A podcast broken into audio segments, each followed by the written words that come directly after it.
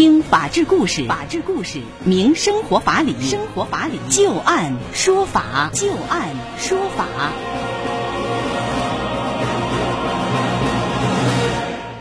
您现在正在关注收听的是石家庄广播电视台农村广播，在每天的傍晚六点到六点半为您带来的就案说法，我是志金。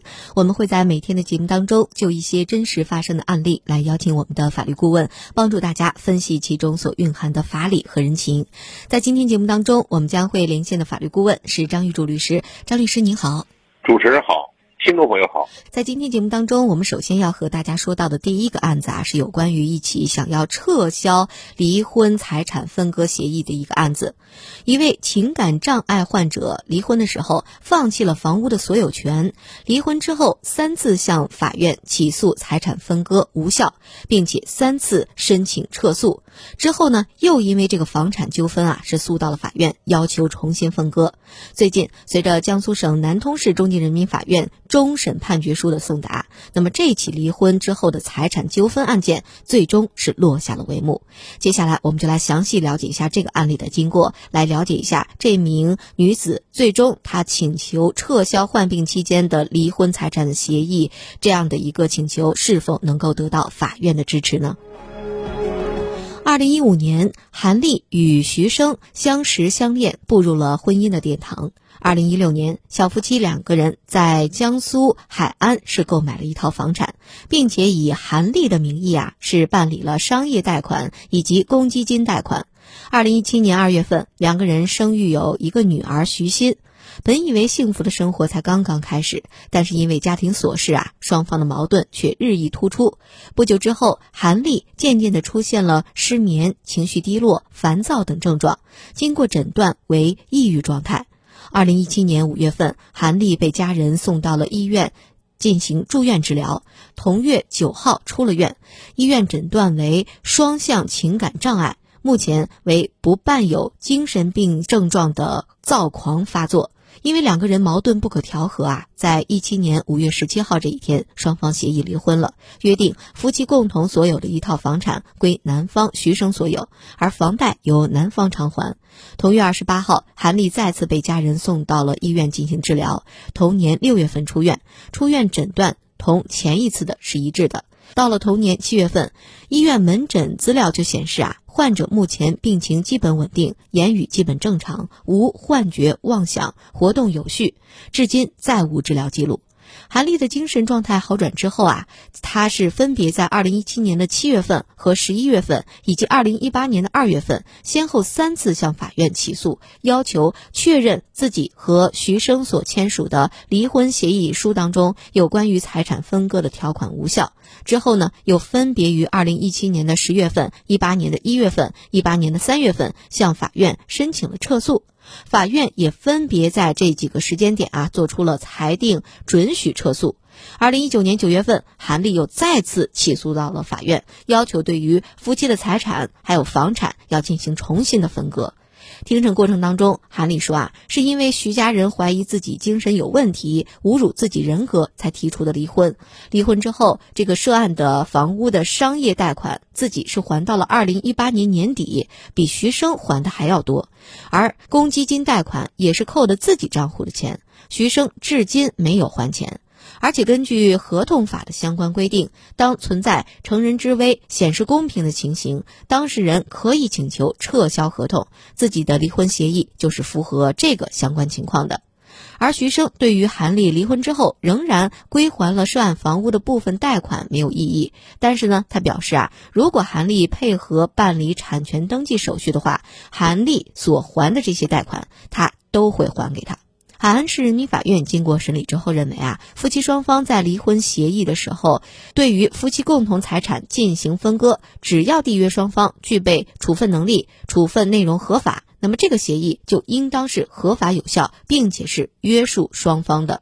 在这个案子当中，韩丽在签订离婚协议的时候是患有双向情感障碍，目前为不伴有精神病性状的狂躁发作。可见，当时韩丽仅仅是情绪上存在着一定的不太稳定啊，并不能够证明她在签订离婚协议的时候是无民事行为能力人，或者是限制民事行为能力人，也没有证据来证明她不具有处分能力。即使是韩立缔约时的行为能力部分受限，那么他完全可以在意思能力恢复之后一定期限内行使撤销权。而韩立在病情稳定之后啊，先后三次向法院起诉，但是呢，他又全部都申请了撤诉。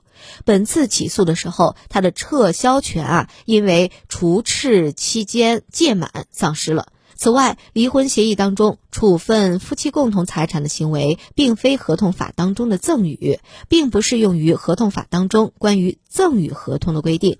根据双方的离婚协议，离婚之后，韩丽却无需继续偿还涉案房屋的贷款，韩丽代为归还的贷款呢，双方可以再进行协商解决。如果协商不成的话，韩丽还可以就其已经偿还的部分向徐生另行主张权利。法院于是依据相关的。规定作出最终的判决结果，那就是驳回了他的诉讼请求。那么一审判决之后啊，韩丽不服，又提出了上诉。那么南通市中级人民法院在审理之后认为，原审判决认定事实清楚，适用法律正确，应该予以维持。于是按照民事诉讼法第一百七十条第一款第一项的规定。终审是驳回了上诉，维持了原判。那接下来我们就来听一听张玉柱律师啊对于这个案子的分析和点评。那么在离婚财产分割的时候啊，大家可能如果要是友好协商，会出一个这个离婚协议。那最终离了婚以后，突然又对于这个协议当中的部分内容有了异议，想要反悔，想要撤销，这个时候还可以吗？应该说不行。其实这种案子呢，我们讲过。嗯。讲过之后呢，以前啊，我记得是应该两三年之前就讲过。讲过的时候呢，因为还法律也不像现在这么明确的。我也讲过，我以前手里办过这么一个案子，也是这个离婚的时候，男的把房子呢给了女的了。为什么一个女的带孩子呢？嗯。结果呢，离了婚这个几年以后，他突然到法院起诉说，我撤销赠与。后来在桥西法院打的，当时我们就提出个观点，说这个不能等同于赠与。嗯。为什么呢？因为你离婚的时候啊，你不要房子。是基于解除婚姻关系，甚至呢，基于什么呢？孩子抚养，那其实你是从解除婚姻关系和孩子抚养呢是挂钩的。那么赠与呢是个什么东西呢？赠与就是说无偿的、没有条件的，我把东西给了你了。所以说这个东西你说是赠与吗？这个东西首先说不是赠与，是吧？这个不能等同于赠与。其实这个就是什么呢？就是一种契约解除合同当中的。一种协议，它这个是不是就是简单理解成一个合同更好理解？就是合同你不能随随便便就撤销和解除，是吧？其实就是解除婚姻的合同，嗯，是吧？对，这个东西呢，你不能随便撤销。就跟这个，我到这个过去买你家洗衣机了啊，你说把我家那管子一块给了你吧，你这个给我管子，可是与我买你家这个洗衣机是有关系的。对对，如果我不给你这个管，没有这个赠品的话，没准你就不选择我们家了。所以这个东西不能等同于赠与。嗯嗯。第二个呢，就是说，他说这个趁人之危。就当时我这个情绪不稳定，是在我情绪不稳定的时候来处分的这样的一个财产，所以那个时候可能和我现在我这个比较清醒、比较理智的情况下处分财产，我的想法是不一致的。这个呢，其实他说的跟他做的应该，我觉得有那应该两回事儿。为什么这么讲这个事情呢？你看啊，他说他引用的条款是什么？重大误解显示公平，嗯，欺诈是吧？那么你说你离婚的时候，你存在重大误解显示公平吗？可是，在解释这个时候的，就拿出来自己有病例，自己自己有病例，我这的时候我是有病的，嗯，是吧？你说你有病的时候跟人签订合同，怎么就涉及到重大误解显示公平和欺诈你来？我觉得欺诈倒涉及不到，但是怎么说呢？这个显示公平，就是我生病的时候可能没有办法特别冷静的来处理这件事情，所以导致最终我的这个结果对于我来讲就是不公平的。这个套用这个显示公平可不可以呢？这个你生病呢，并不能等于是你就不冷静。我是在情绪上有影响啊。是啊？你你这你不能划等号。人家得了癌症，人家还照样做生意的，是不是啊？但是我是觉得这种疾病的种类不同，可能对于一个人的这个影响是不同的。比如说，他是显然是对于他的情绪是有很强烈的这个冲击，这个时候他肯定是不冷静、不理智的。那这个时候他做出的决定有法律效力吗？这个时候他是可以看作成是一个完全行为能力人吗？你不冷静，你不理智，那是你自己的事情。你不要有病。不冷静不理智，你没病的时候你也可以不冷静不理智，多了。但是他已经上升到这个疾病的程度了。就我一般情况下的不冷静不理智，这个不算数。但是如果说我已经到了这个，比如说有抑郁症，或者说有这个到了疾病需要进行专业治疗的程度，这个时候的不冷静不理智，难道不可以撤销吗？那个时候不是不冷静不理智的问题了。嗯，说你有了病了，你有什么病是吧？说你有癌症了。那么你这个行为能撤销吗？撤销不了。对，这个撤销不了。嗯，你只有精神类的疾病了。嗯，你变成无民事能力的人，限制民事行为能力人了。嗯嗯，这个时候是可以撤销的，是吗？无民事能力人和限制民事行为能力人不涉及不到冷静不冷静的问题了，涉及到你就没有行为能力，也涉及不到你理智不理智了。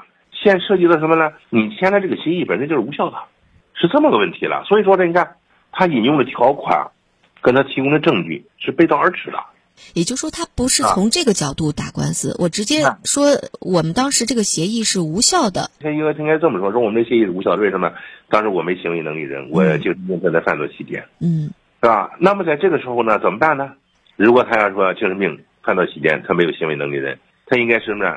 是拿证明来，是吧？拿鉴定结果来证明自己当时正在犯病，没有行为能力，是吧？签这个协议无效。